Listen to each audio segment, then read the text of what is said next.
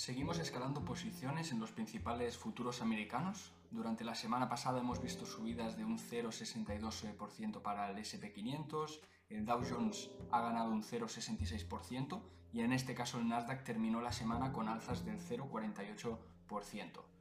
Tal y como comentamos en el análisis anterior, la clave en el corto plazo sigue estando en las directrices, tendencias claramente alcistas que estamos viendo, sobre todo en los gráficos de largo plazo, en gráficos diarios y en gráficos semanales, tal y como podemos ver en los gráficos del análisis en, foto.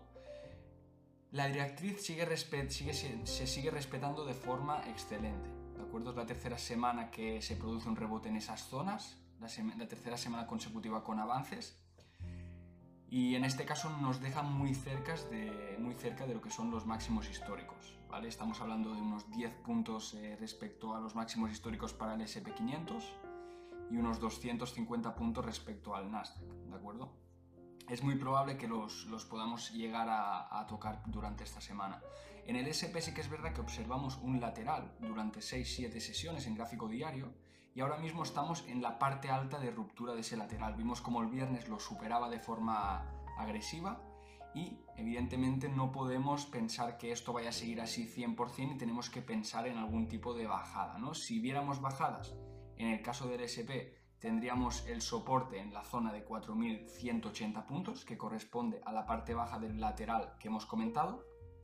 ¿De acuerdo? Sería un poco ese nivel a tener en cuenta en cuanto si vemos algún tipo de retroceso durante el inicio de la semana.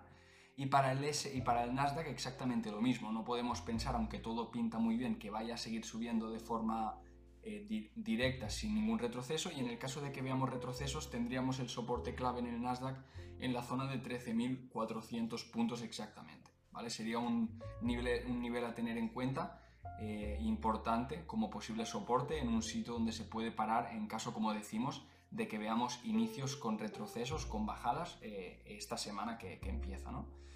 Un poco esta es la situación para esta semana. Sigue estando muy presente esa línea tendencial que de momento está respetando muy bien y ya se está alejando de manera, yo creo, eh, definitiva. Y a partir de aquí nos separan 10 puntos del SP en máximos y 250 puntos del Nasdaq hasta máximos también, que yo creo que podemos eh, intentar conseguir durante esta semana que iniciamos.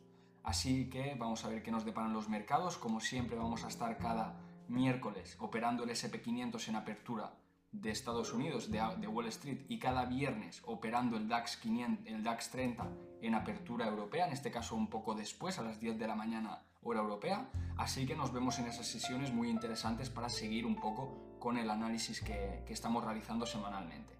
Así que muchas gracias por vuestra atención y nos vemos en estas sesiones. Un abrazo traders.